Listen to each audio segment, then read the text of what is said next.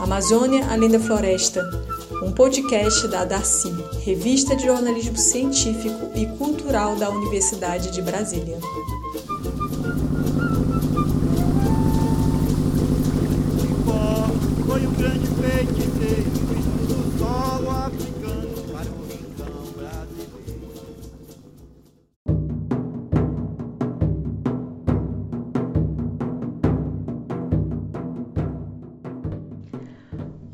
Olá, pessoal! Estou de volta com o último episódio do Amazônia Além da Floresta um espaço para ampliar os horizontes sobre a Amazônia e falar sobre desafios e experiências inspiradoras vivenciados pelos povos da floresta. Eu sou Serena Veloso, jornalista da SECOM, Secretaria de Comunicação da Universidade de Brasília, e nessa série conto para vocês como foi acompanhar a viagem realizada pelos integrantes do projeto de extensão Vivência Amazônica a alguns dos territórios do bioma mais rico do planeta. Estudantes, docentes e servidores estiveram nessa jornada para expandir suas percepções sobre a Amazônia e conferir de perto a situação das comunidades ribeirinhas, quilombolas, extrativistas, assentadas, indígenas e camponesas que ali vivem. A atividade foi realizada pelo Núcleo de Estudos Amazônicos da UNB, o NEAS. Estive junto com esse pessoal em parte da viagem para elaborar uma reportagem para a revista Darcy, publicação de jornalismo científico e cultural da UNB produzida pela SECOM. O material obtido se transformou também neste podcast. Vocês escutaram nos episódios anteriores um relato sobre como se deu os preparativos para a viagem e tiveram um panorama do cenário de desigualdades existente em Breves, um dos principais municípios da ilha do Marajó, no Pará. Também compartilhei com vocês os desafios e êxitos das comunidades ribeirinhas de Intel 1, Intel 2, Magebras e Santa Ezequiel Moreno, no Marajó. Todas elas foram visitadas durante a atividade do projeto de extensão. A luta pela terra estará em destaque no último episódio desta série. Qual ligação vocês encontram entre os camponeses sem terra e quilombolas no Brasil de hoje? Podemos enumerar algum desses elos, mas entre os principais estão obstáculos para acesso e delimitação de territórios para a sobrevivência dessas populações. Trago aqui um pouco das histórias e dificuldades vividas pelos quilombolas de Alcântara, no Maranhão, comunidades quebradeiras de coco no Tocantins e no Maranhão também, e camponeses do acampamento Hugo Chaves, no Pará. Todo mundo confortável aí, com um foninho de ouvido plugado? Então se prepara, pois o Amazônia Além da Floresta está no ar.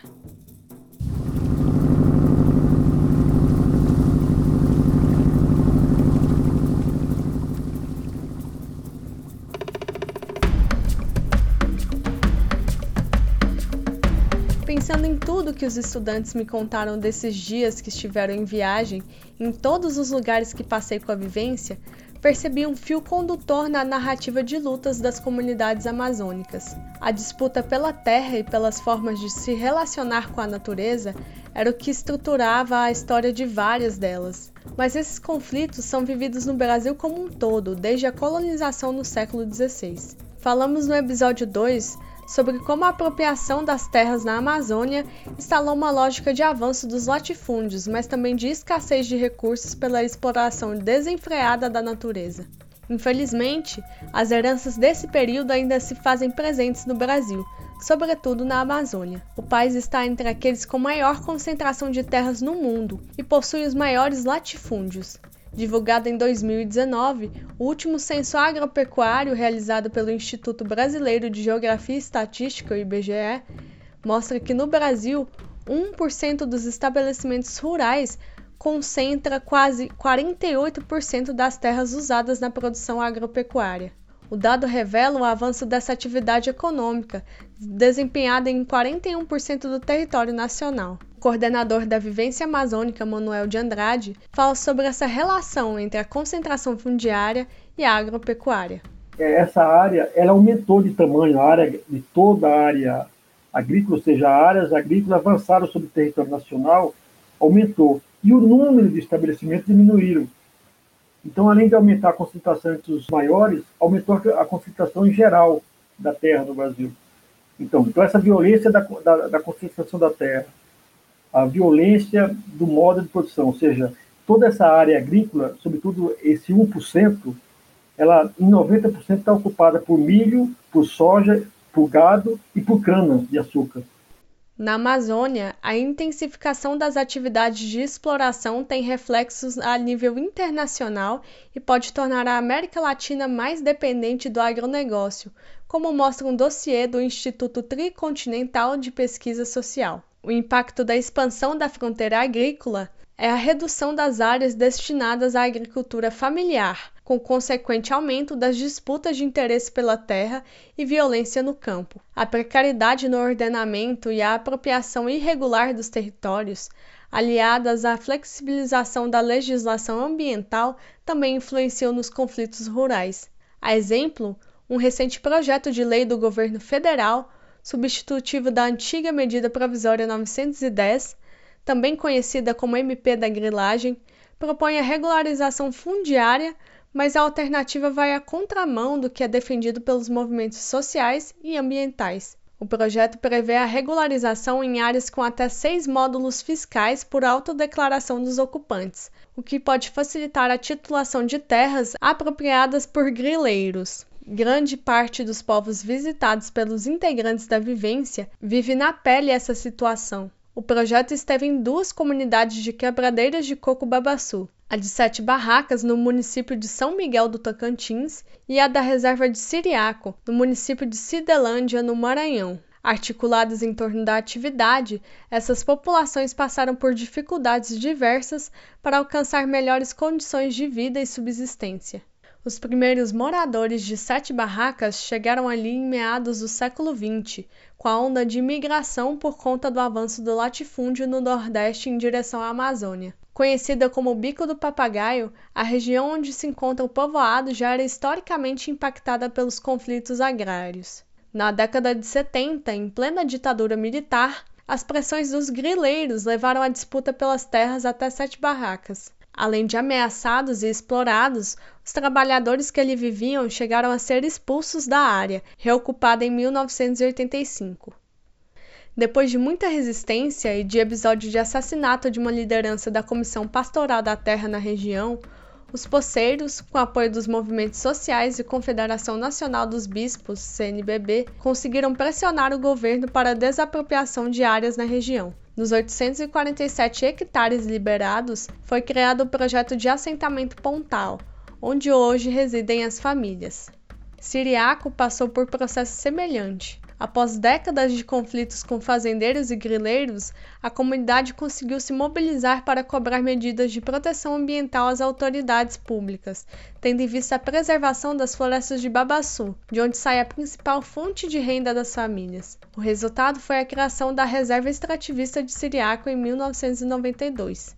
Três anos depois, a fundação da Associação dos Trabalhadores Agroextrativistas da Reserva Extrativista do Siriaco consolidou caminhos mais fáceis para a garantia de melhores condições de vida e trabalho aos agricultores locais. Essas conquistas só foram possíveis em função de outra história em comum entre esses povos, a do protagonismo feminino na atividade de extração do coco babaçu. Da palmeira, com incidência maior no Tocantins e Maranhão, são retirados lenho e folhas para construção e coberturas de casas. Já da castanha são produzidos óleo e carvão, itens comercializados para o sustento de milhares de famílias. Lideranças como Dona Raimunda Gomes da Silva, quebradeira de coco de sete barracas que faleceu em 2018, tiveram importante papel na conservação dos babaçuais, mas também na luta pelo acesso livre às terras e pela valorização das trabalhadoras rurais e agroextrativistas. Hoje, as mulheres que atuam no ofício estão articuladas no movimento interestadual das quebradeiras de coco babaçu, com atuação nos estados do Tocantins, Maranhão, Piauí e Pará.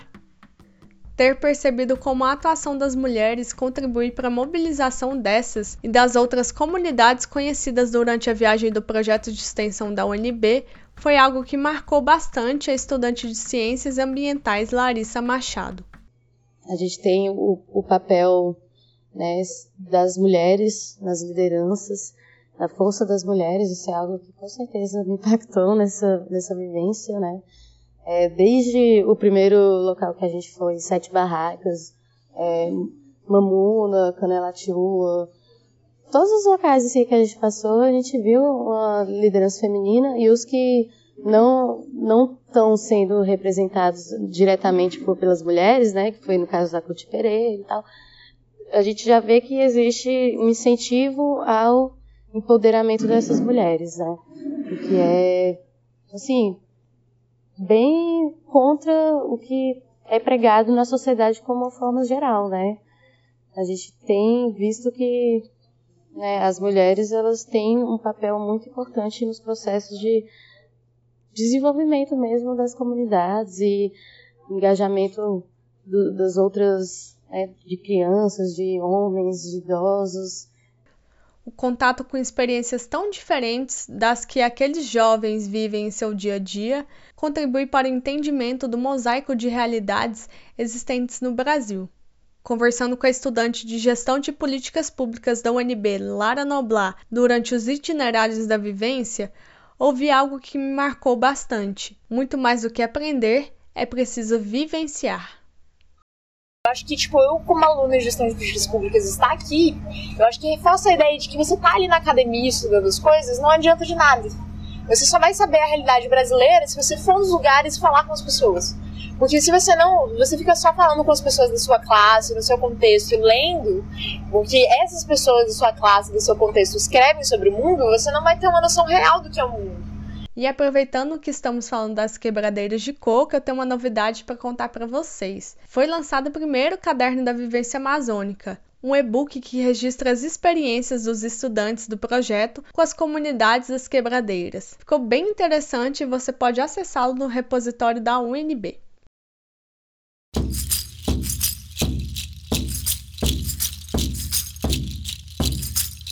Se por um lado as populações extrativistas que os universitários conheceram conseguiram se mobilizar para garantir o acesso à terra, por outro, a incerteza quanto à permanência em seus territórios é ainda realidade vivida por milhares de povos tradicionais do Brasil. Ao longo dos séculos, esses grupos lidam com o avanço do sistema latifundiário, um dos legados do colonialismo. Hoje se sabe que no Brasil existem certificadas 3.500 comunidades remanescentes de quilombos, mas a estimativa é que existam muito mais. Desse número, pouco mais de 2 mil já foi titulado. Além dos latifúndios, outras ameaças do sistema capitalista instauram um impasse para o reconhecimento das áreas que ocupam. Na cidade de Alcântara, no Maranhão, 150 comunidades quilombolas vivem desassossegadas pela possibilidade de serem retiradas de seus territórios desde a instalação do centro de lançamento de Alcântara em 1983. O município é o que possui maior número de quilombos do país. Ali estão mais de 220 comunidades com 22 mil pessoas, muitas delas existentes há mais de dois séculos. Os povos de Canela Tiwa e Mamuna estão entre eles. Não tive a oportunidade de conhecê-los, mas o pessoal da Vivência passou por essas comunidades em dezembro de 2019 para saber mais sobre a situação delas. A 40 quilômetros da cidade de Alcântara, banhada pelo Oceano Atlântico, está Canela. Mais de 60 famílias vivem ali e sobrevivem da agricultura familiar e da pesca, principais atividades econômicas dos povos tradicionais nessa área litorânea. O território quilombola se formou durante o processo da colonização no final do século XIX. À época, Alcântara era um dos celeiros da produção açucareira e atuava fortemente no cultivo do algodão. Com a crise internacional nesses setores produtivos, os grandes proprietários de terra deixaram a região, mas seus escravos permaneceram. Com a sanção da Lei de Terras em 1850, cujo intuito era regulamentar as terras no período imperial, os latifundiários são obrigados a dar um destino formal às suas propriedades na região de Alcântara. Assim, eles decidem doá-las aos ex-escravos. A Lei de Terras foi instaurada duas semanas após a aprovação da Lei Eusébio de Queiroz, que proibia o tráfico negreiro no Brasil. Embora a legislação seja a primeira com o intuito de organizar a questão fundiária no país, ela contribuiu para a concentração de terras ao dificultar o acesso entre as camadas sociais mais pobres. O primeiro registro formal de Canela Tiwa é de 1856, sendo documentado em cartório como Terras da Pobreza.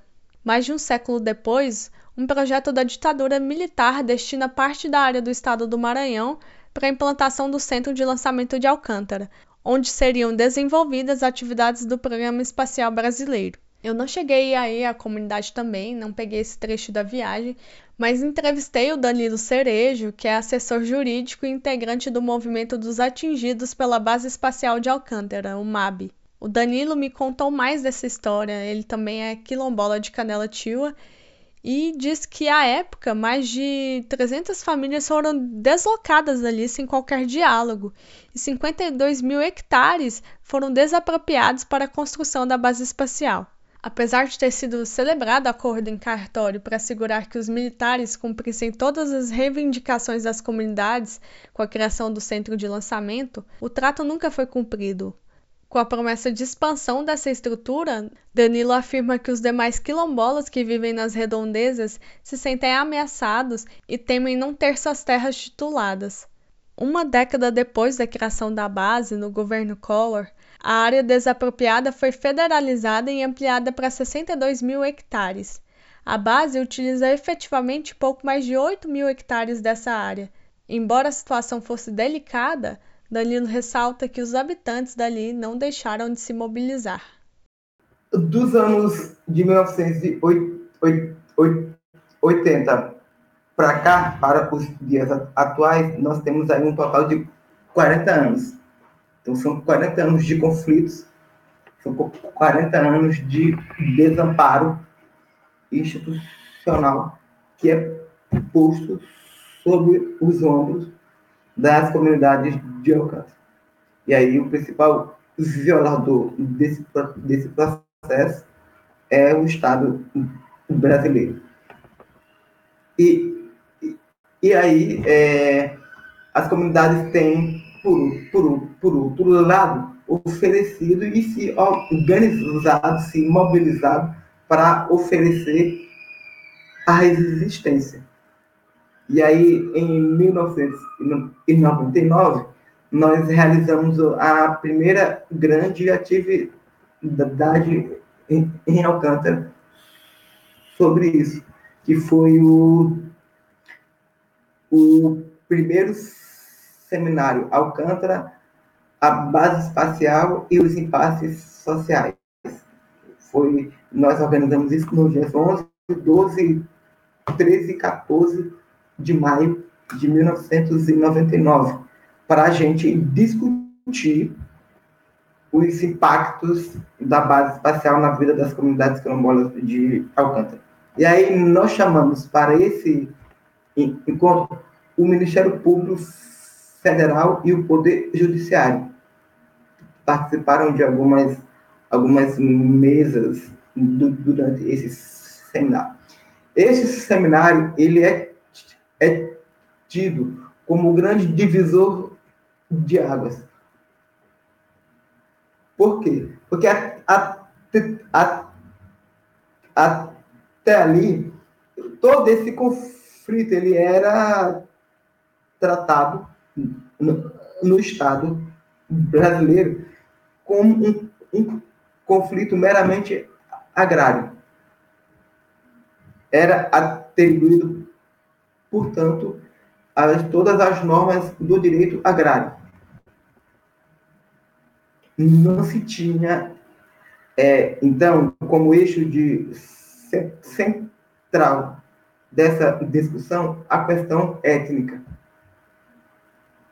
embora as comunidades já reivindicassem é, a sua identidade étnica desde a década de 80, quando começaram os, quando começou o processo de implantação. Mas o Estado brasileiro nunca quis ouvir. E aí, é, em 99, com a participação do Ministério Público nessa atividade, nessa atividade atividade aí, foi instaurado pelo MPF um inquérito civil, inquérito civil público para apurar as irregularidades ocorridas no processo de implantação do centro de lançamento de Alcântara. Após esse encontro que Danilo menciona, o Ministério Público Federal abriu um inquérito para realizar perícia antropológica que finalmente constatou a existência de diversas comunidades tradicionais no território de Alcântara. Concluído o estudo, o MPF ajuizou uma ação para regularização da área como quilombola. Com isso, mais de 10 anos depois, em 2008, o Estado, por meio do Instituto Nacional de Colonização e Reforma Agrária do Brasil, o INCRA, reconhece que aquelas terras são de quilombolas. Ainda assim, a intenção de ocupar com a base todo o litoral do município de Alcântara prevalece. Isso se confirma após firmado o Acordo de Salvaguardas Tecnológicas com os Estados Unidos em 2019 para expandir as possibilidades de uso comercial do centro de lançamento de Alcântara. Em março de 2020, uma resolução publicada pelo governo federal em pleno contexto de pandemia tornou a ameaça aos povos de Alcântara ainda mais iminente. A Resolução 11 autorizava a realocação das famílias quilombolas para ampliação da base espacial. Após mobilização das comunidades, uma decisão liminar da Justiça Federal suspendeu em maio os efeitos da resolução até que seja realizada consulta aos quilombolas afetados sobre o projeto de expansão. O governo, no entanto, recorreu da decisão que vai a julgamento no Tribunal Regional Federal. Com todo o cenário político do país, as expectativas dos habitantes da região não são boas. Danilo diz que o que resta às famílias é incerteza sobre o futuro. E aí eu quero chamar a, a, a, a atenção para o que ter um centro de lançamento nas nossas terras significa no nosso dia a, a dia. Tem duas coisas que eu, que, que eu quero chamar a, a, a, atenção. É que ela é que ele significa, o centro de lançamento para a vida das comunidades de Alcântara, ele é sinônimo de insegurança jurídica. Por quê? Por conta do centro de lançamento de Alcântara, é que nós não temos o título de propriedade.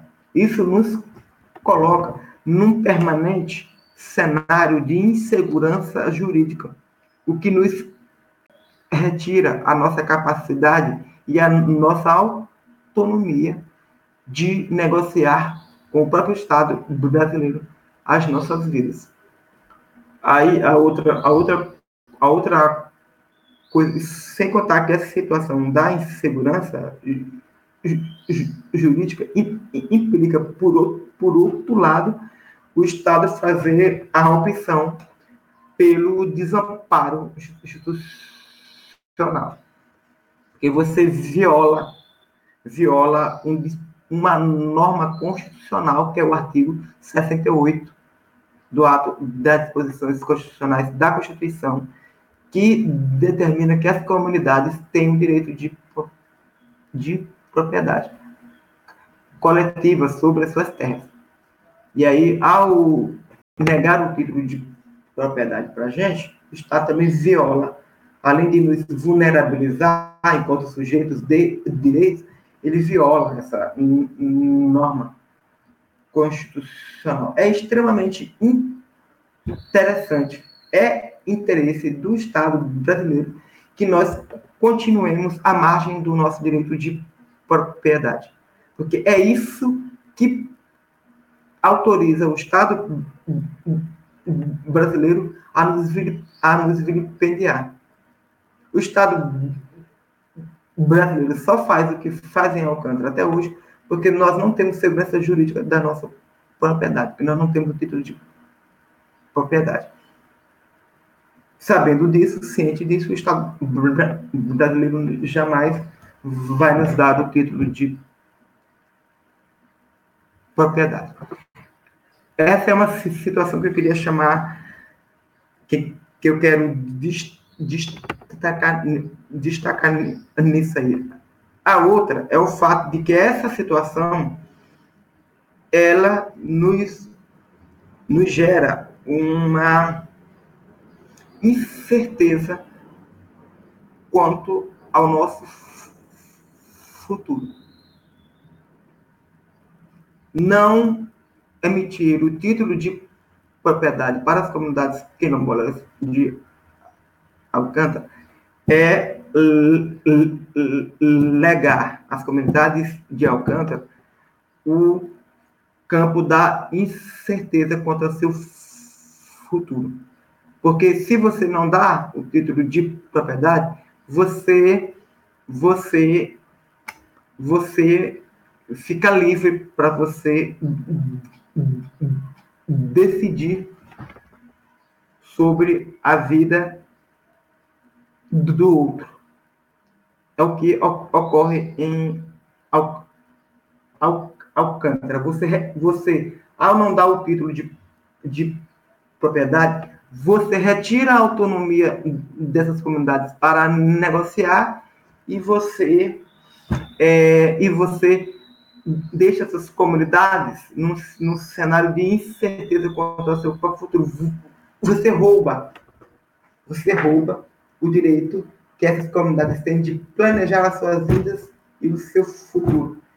Para Danilo, quando o Estado brasileiro intervém dessa forma, negando às comunidades a autonomia de decidir sobre seu próprio destino, ele também perpetua a lógica colonialista e racista. Ele teme que a retirada das comunidades impacte na subsistência das famílias e no abastecimento de Alcântara com a produção local. E aí, quando você vê esse tipo de situação é, de possibilidade de expansão do centro de lançamento sobre o litoral de Alcântara, se isso se concretizar, é inevitável, é inevitável que você vai instalar aqui em Alcântara um cenário de insegurança alimentar. Porque o que nós não estamos falando de qualquer região do município. Nós estamos falando de, de 800 famílias que estão no litoral do município de Alcântara e que estão correndo o risco de ser expulsas dessa região de serem arrancadas de suas terras do litoral. E aí, essa região do litoral é uma região estratégica para a soberania alimentar do município todo. Por exemplo, é, é essa região que é responsável por abastecer quase todo o município de pescado. se essas comunidades saem dessa região, essa área vai ficar sob o, sob o controle dos militares, dos quais a, a comunidade alcantarense não terá acesso. E aí você vai interromper a produção de pescado e a pescaria, que é a principal atividade econômica do, do município e responsável por alimentar o município. E aí, você, se isso se, se concretizar, nós vamos agravar o cenário de vulnerabilização que as comunidades já estão inseridas desde a década de 80 não, e não chegar a patamares de se ver a fome instalada em Alcântara. Para agravar ainda mais a situação, as comunidades temem o avanço da Covid-19 na região. Até o momento, existem 20 casos confirmados da doença em Alcântara, a maioria entre quilombolas. Quatro óbitos foram contabilizados. O município não possui infraestrutura de saúde adequada para lidar com a crise sanitária. A falta de apoio das autoridades públicas no enfrentamento à pandemia também preocupa. Ainda que situações como essas aflijam as comunidades, elas também as colocam diante da necessidade de manterem sua organização e união para superar as adversidades. O próprio movimento dos atingidos pela base espacial de Alcântara foi uma forma encontrada pelos quilombolas para lutar por seus direitos. A professora do Departamento de Políticas Públicas da UNB, Ana Paula Bastos, uma das envolvidas no projeto de extensão Vivência Amazônica, acredita que isso faz com que os povos tradicionais consigam fazer seus enfrentamentos. a forma de organização faz a diferença dentro de uma comunidade. E isso é muito, isso é muito interessante de observar. E cada, cada uma tem a sua própria organização. Né? Então, o capitalismo chega com, com um modelo todo igual para todos nós, né? e eles são muito mais inteligentes nisso, socialmente, porque uh, se organizam em função de cada comunidade, em função de cada necessidade, são muito mais adaptados às, às intempéries e, a, e aos problemas sociais e aos problemas uh, de luta, porque estão acostumados a lutar pelo seu, pelo seu território, pela sua organização, pela sua sobrevivência. A sobrevivência destes povos é a sua resistência, realmente. Só sobreviver já é resistir, porque muitos deles tiveram que fugir, uh, aliás, os quilombos, né, e quase todos eles fugiram para algumas para algum território e conseguiram consolidar de novo uma organização social, porque antes disso fugiam de latifundiários, de colonizadores, de, de escravagistas, etc. Né. Então, todos eles, todos eles têm uma história de fuga e de luta. E uma vez, uma vez que se conseguem organizar num, num território, a luta não, não para, continua, né?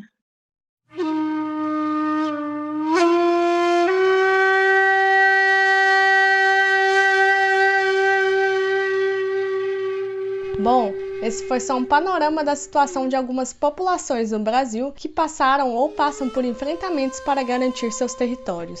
Hoje, cerca de 580 mil pessoas em todo o país lutam pelo direito à terra e à água, de acordo com o caderno Conflitos no Campo Brasil 2019.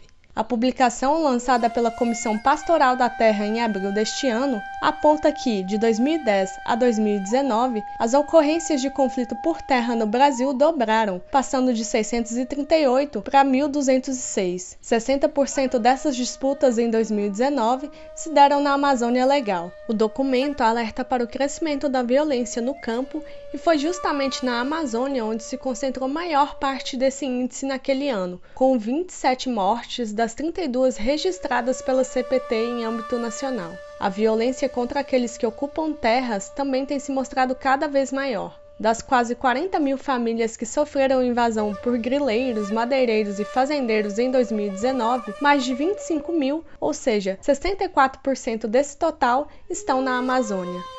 Além das repressões, a crise dos movimentos sociais do campo, o desmonte de políticas públicas e muitos outros fatores parecem no momento terem desmotivado a luta pela reforma agrária para a distribuição justa das terras no país. A desaceleração das pressões sociais na luta direta contra o latifúndio pode ser observada na redução das ocupações e acampamentos. Em 2019, a CPT registrou o menor número de novos acampamentos em 10 anos. Foram somente 5, com 1.064 famílias. Hoje, mais de 150 mil famílias estão acampadas à espera de terras no Brasil. Boa parte está no Pará. Nas proximidades da cidade de Marabá, quase às margens da rodovia Governador Augusto Montenegro, o pessoal do movimento Sem Terra resiste às tentativas de despejo por fazendeiros que ambicionam áreas públicas para expandir seus negócios. Ali está instalado o acampamento Hugo Chaves. Visitamos o local pela vivência amazônica após nossa passagem pela ilha do Marajó e visita a Tomé Açu, cidade paraense onde vimos experiências positivas de implantação dos sistemas agroflorestais. A chegada ao acampamento Hugo Chaves se deu ao anoitecer do dia 14 de dezembro, pouco menos de uma hora após sairmos de Marabá. Antes disso, Passamos por uma longa viagem de ônibus madrugada adentro, vindos de Tomé Açu. A manhã seguinte foi dedicada ao diálogo entre o grupo para acertar os ponteiros sobre situações ocorridas durante a expedição. Ainda passamos por um contratempo. Uma das alunas se sentiu mal e precisou ser levada ao hospital. Por sorte, ela logo se recuperou e seguimos nosso itinerário até a ocupação do MST assim, gente, definitivamente estávamos em uma região marcada por muitos conflitos e sérios impactos pela exploração da terra. A pouco mais de 100 quilômetros de Marabá está o município de Eldorado dos Carajás, que ganhou visibilidade nos noticiários pelo assassinato de 21 camponeses por policiais durante marcha em protesto pela desapropriação de uma fazenda ocupada por 3.500 famílias sem terra. O episódio, ocorrido em 1996, ficou conhecido como o Massacre de Eldorado dos Carajás e se tornou símbolo de outras situações de violação de direitos humanos contra camponeses, trabalhadores rurais, comunidades tradicionais e outros povos que lutam pela terra. Também não tão distante fica o município de Curionópolis, onde está aquele que já foi considerado o maior garimpo a céu aberto do mundo, a Serra Pelada. A mina de ouro começou a ser aberta há mais de 40 anos, a custo da exploração de milhares de garimpeiros que trabalhavam em condições precárias. À época, o local atraiu uma multidão de pessoas fascinadas com as toneladas existentes da pedra preciosa. Agora, dá lugar a uma cratera de 24 mil metros quadrados e 200 metros de profundidade totalmente contaminada por mercúrio utilizado na mineração. Não era a primeira vez que o projeto Vivência Amazônica passava pela região. Em 2018, os integrantes estiveram no local anterior, onde as famílias do acampamento Hugo Chaves haviam se instalado poucos dias antes de serem despejadas. Desta vez, a expectativa era saber o que havia mudado na situação do grupo. Na chegada ao acampamento, descemos do ônibus, estacionado à beira da estrada, sem conseguir enxergar o que estava à frente por conta da escuridão. Uma breve trilha no meio do mato baixo dava acesso ao acampamento, com iluminação precária improvisada pelos moradores.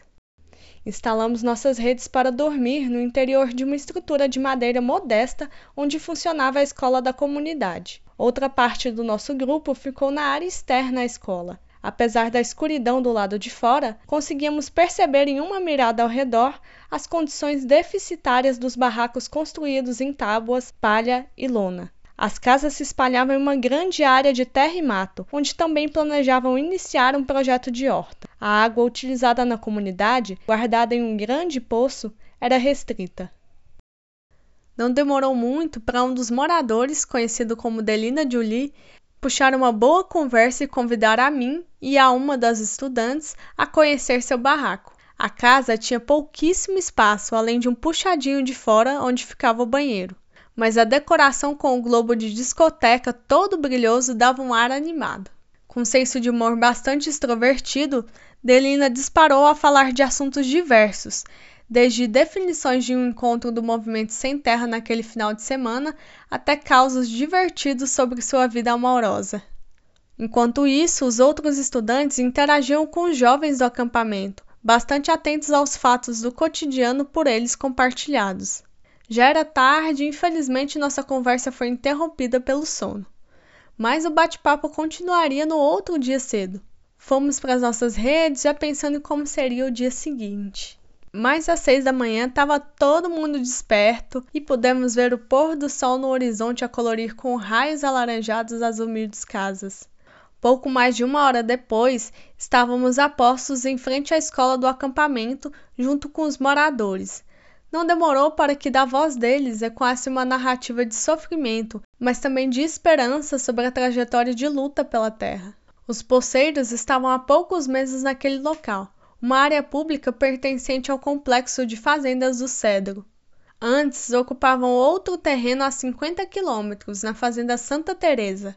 Até 2013, a fazenda era considerada uma área pública concedida para atividades extrativistas num processo visto pelos moradores como duvidoso, foi concedido o título de propriedade a uma influente família dona de diversos empreendimentos na região. Em 2014, os integrantes do MST decidiram ocupar o local no entendimento de que aquela terra foi titulada de forma irregular, mas a reação dos fazendeiros diante do ato não foi nada pacífica. 2014 o MST ocupou a área, né, entendendo que ela é uma área pública, porque nós temos dito isso é, e temos reafirmado o fato da Santa Teresa ser terra pública e ter sido apropriada de forma ilegal, de forma indevida pelo fazendeiro. Então ocupamos, na época da ocupação, a gente estava com 1.200 famílias, então era, foi um acampamento grande. E logo na primeira semana de ocupação, no primeiro dia, na primeira noite de ocupação, nós ocupamos no dia 8 de junho, né? Foi num domingo à tarde. Logo no domingo à noite, o fazendeiro mandou né, é, vários capangas despejarem o acampamento, mas como eram muitas famílias e eles estavam em um número menor, mesmo com o poder das armas, né, eles atiraram contra o acampamento, cercaram o acampamento, mas mesmo com tudo essa questão, eles eram um número muito inferior, né? E não conseguiram tirar as famílias. Durante toda aquela semana da ocupação, eles foram recrutando mais homens, mais pistoleiros e o processo de violência contra as famílias ele se intensificou. Se intensificou, se intensificou, a ponto de que muitas daquelas famílias desistiram na primeira semana. Então, muita gente do primeiro, do primeiro ataque que eles fizeram ao acampamento no dia 8, no dia 9 pela manhã, muitas pessoas já foram embora, né? Não, não queriam ficar ali, né? ficaram com medo, porque aqui no estado do Pará existe um histórico muito grande de violência contra os trabalhadores. Né, e de assassinatos contra as lideranças, né, contra trabalhadores mesmo que estão na luta. Então as famílias elas conhecendo a realidade do Estado e vendo né, a forma com que estavam sendo tratadas, estavam sendo abordadas ali na ocupação, muitas delas resolveram ir embora. Essa que vocês acabaram de escutar é Poliane Reis, da direção nacional do MST do Pará. Ela e outras pessoas que ocupavam a área sofreram por duas semanas consecutivas ataques orquestrados pelos donos da terra. O medo das ameaças constantes fez com que o número de famílias se reduzisse a 350.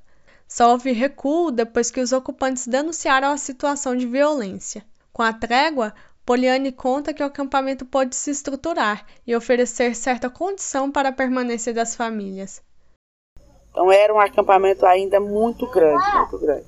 Nós tínhamos uma escola que tinha a princípio quase 400 crianças estudando né, na escola do acampamento e a gente organizava a comunidade a partir da organicidade do movimento, né, dividir as famílias em grupos de famílias. Tínhamos, temos até hoje os coletivos de cultura, de educação, de saúde, né, para poder dar conta de manter todo esse grupo de famílias, né, de, de informar as pessoas, de dar formação política e de, de também ir solucionando, resolvendo os problemas que apareciam no dia a dia. A gente destinou uma área grande para o plantio, para as roças, as famílias elas tiravam sustento tanto das roças quanto das hortas, porque a gente tinha um espaço que tinha muita água. Embora até o próximo ano elas desfrutassem de um pouco mais de tranquilidade, vez ou outra um conflito se instaurava com os latifundiários. O recuo dos fazendeiros não durou muito tempo. Em 2016, um pedido de reintegração de posse colocou novamente os moradores em dificuldade. Poliane conta que as tentativas de resistir ao iminente despejo foram respondidas com duras represálias. Com as ameaças constantes, os moradores se sentiam completamente aterrorizados. Casas foram queimadas e crianças quase morreram nos ataques. Poliane lembra o ocorrido em um dos conflitos. Então nós tivemos alguns momentos assim bastante é, difíceis para as famílias, né? Teve um dia, eu não me lembro a data, mas a gente também terminou depois espalhando isso para o mundo, que o fazendeiro é, mandou atear fogo ao redor do acampamento, porque o acampamento é, eles, eles conseguiam acesso tanto pra, pela frente como pelo fundo do acampamento. Então eles eles conseguiram né, fazer atear fogo em todo o acampamento e as famílias ficaram no meio. E eles, além de atear fogo, eles colocaram várias caminhonetes no fundo e na frente do acampamento para as famílias não saírem. E aí quando a gente percebeu, né, quando a gente viu que o fogo estava chegando e que tinha pegado o mesmo fogo, tinham vários pistoleiros armados, né, nas divisas do acampamento, a gente começou a mandar áudio, começamos a mandar foto, começamos a denunciar, começamos a acionar todos os nossos amigos, Comissão Pastoral da Terra, os organismos internacionais. Então, assim, graças a isso e as denúncias que imediatamente começaram a sair em todos os jornais do país, em todos os blogs de notícia. Então, graças a isso, eles recuaram de novo, né? Eles saíram e aí as famílias conseguiram sair do acampamento e não aconteceu nenhuma tragédia. Quase um ano depois, com parecer favorável ao pedido de reintegração de posse, a polícia entrou no acampamento e retirou as 300 famílias restantes, que foram acolhidas em um assentamento na região. A luta, no entanto, não chegou ao fim. Com o apoio da Comissão de Direitos Humanos da Assembleia Legislativa do Pará, os poceiros denunciaram a apropriação da área pública pelos fazendeiros e reivindicaram a suspensão do título. Sem resposta ao processo, em julho de 2018, os integrantes do MST reocuparam a fazenda Santa Teresa. O que vieram em seguida foram cenas de muita violência. Poliane relata que um grupo encapuzado e fortemente armado chegou ao local na madrugada em que os militantes reocuparam e ateou fogo nos barracos. A líder do MST recorda que eles se apresentaram como policiais e queriam a saída das famílias dali. Mas logo os moradores desconfiaram se aquele era mesmo um grupo militar, já que, pelo horário da ação, ela não poderia ser considerada legal.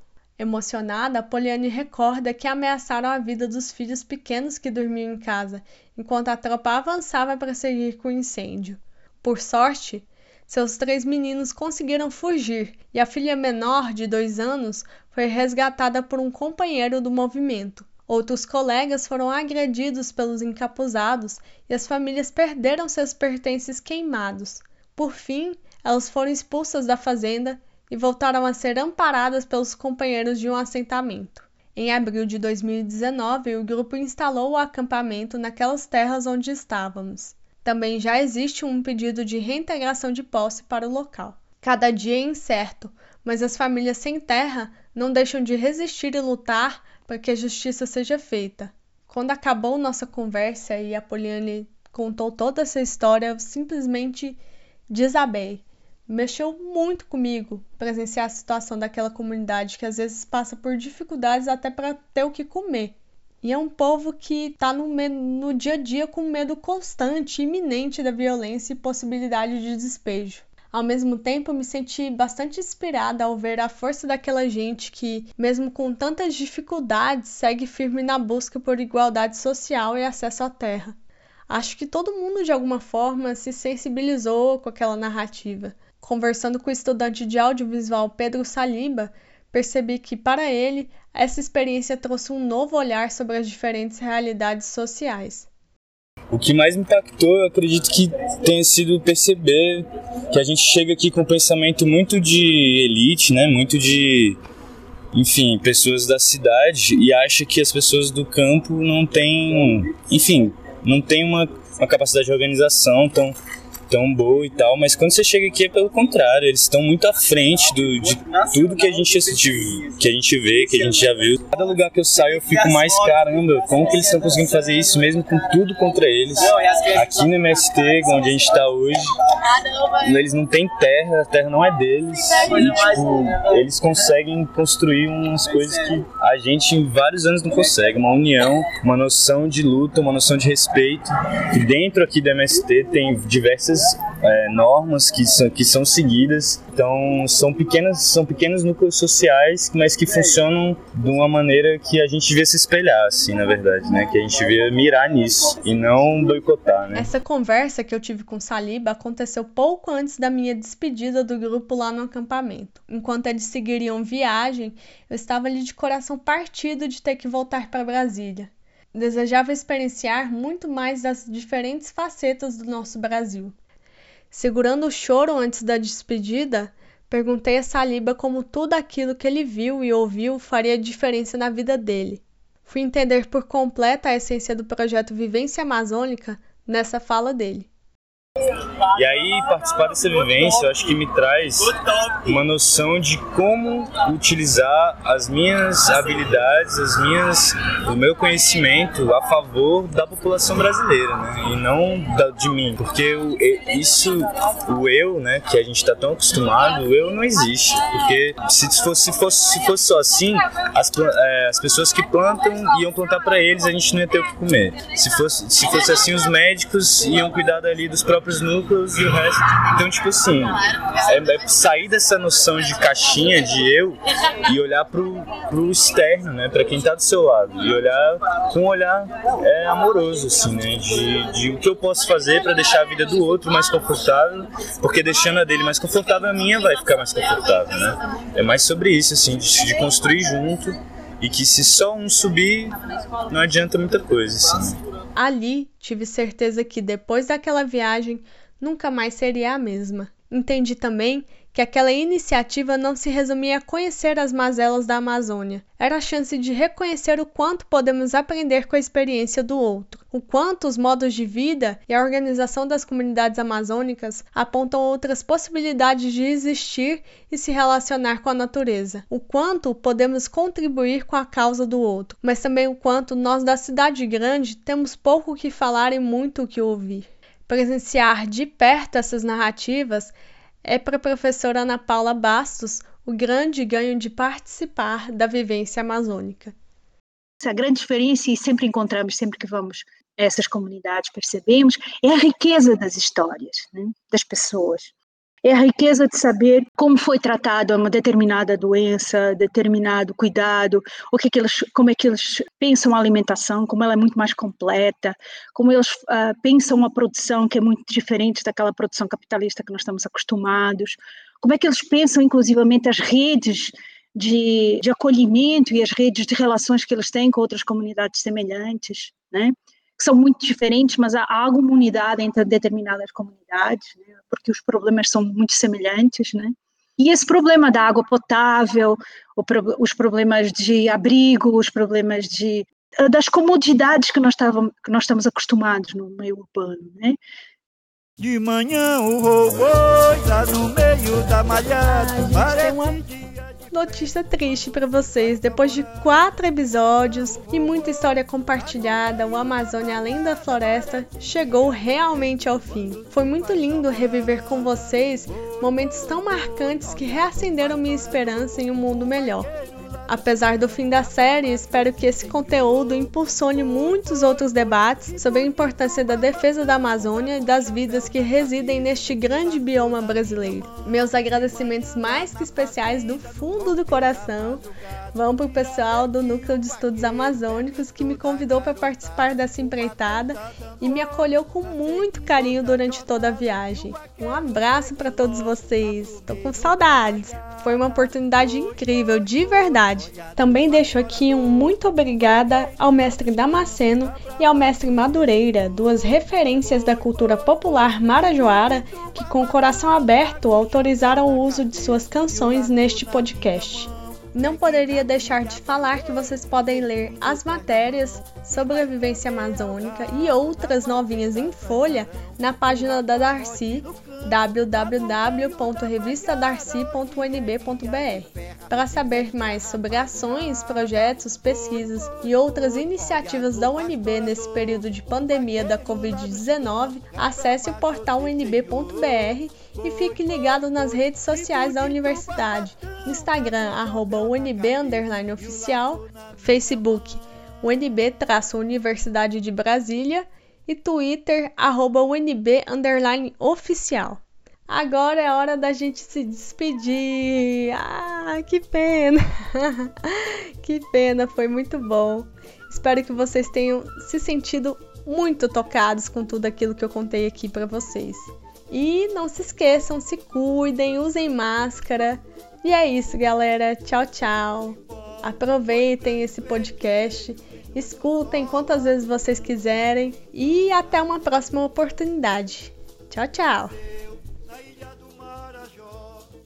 noite de Luanda daquelas bandas Só se ouvia tibó no batuqueje de mandar proló A tulipa negra do Marajó No batuqueje de mandar proló A tulipa negra do Marajó Mamãe África, mamãe África Sou descendente do velho africano Timbó Mamãe África, mamãe África Sou descendente dos Este podcast é uma realização da revista Darcy, por meio da Secretaria de Comunicação da UNB.